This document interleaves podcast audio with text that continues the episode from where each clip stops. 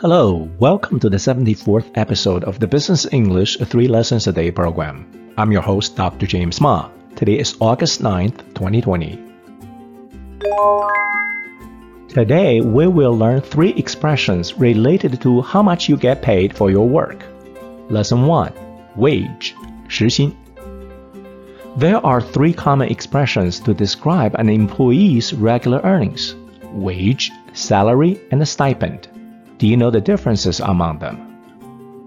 Wage is usually expressed on an hourly basis. The more hours one works, the higher the total pay the person will earn based on his hourly wage rate.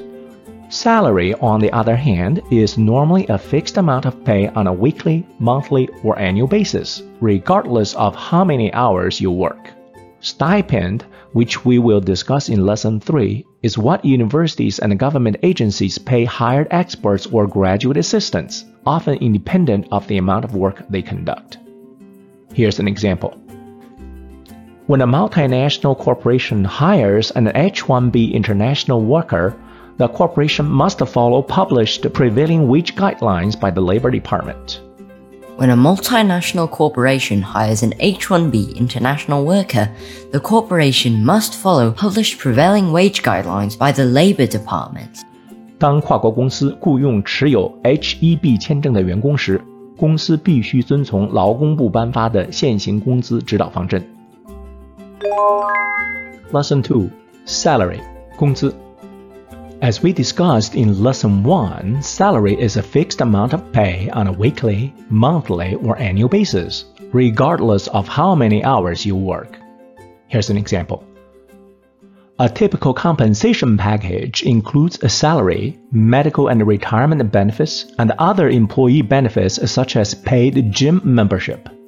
A typical compensation package includes salary, medical and retirement benefits, and other employee benefits such as paid gym membership. 典型的总体薪酬方案应该包括工资、退休和医疗福利以及其他福利，比如预付健身房会员资格等。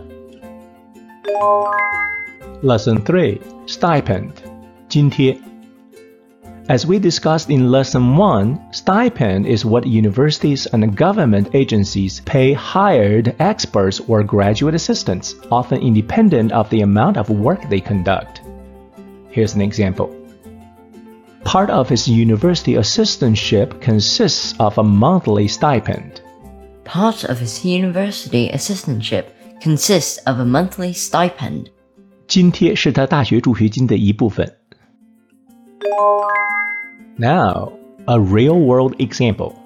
The Silicon Valley Voice, August 6, 2020.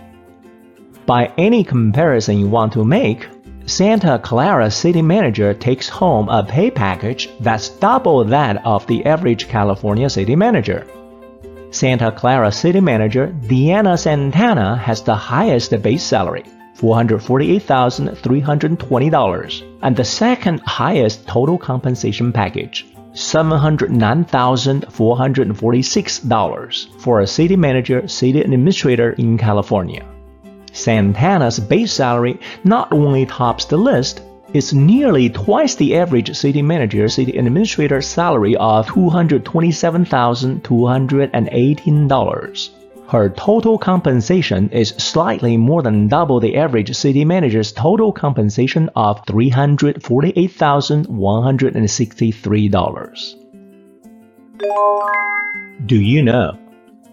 In the US, government positions usually pay a lower salary than their private sector counterparts. Yet government positions are some of the most coveted jobs. The reason? In addition to higher job security, government jobs usually pay a more generous compensation package, more vacation and sick days, better medical insurance, and better retirement benefits, including a pension, which is a defined benefit plan. As a comparison, most private sector jobs nowadays include a defined contribution plan such as 401k in their retirement package. The main difference between a defined benefit plan versus a defined contribution plan is that your retirement income is guaranteed with the former, while with the latter, your retirement income depends on how much you contributed to the plan during your work years and how well your portfolio performed in the marketplace. Thank you for listening to today's episode of the Business English 3 Lessons a Day program. So long!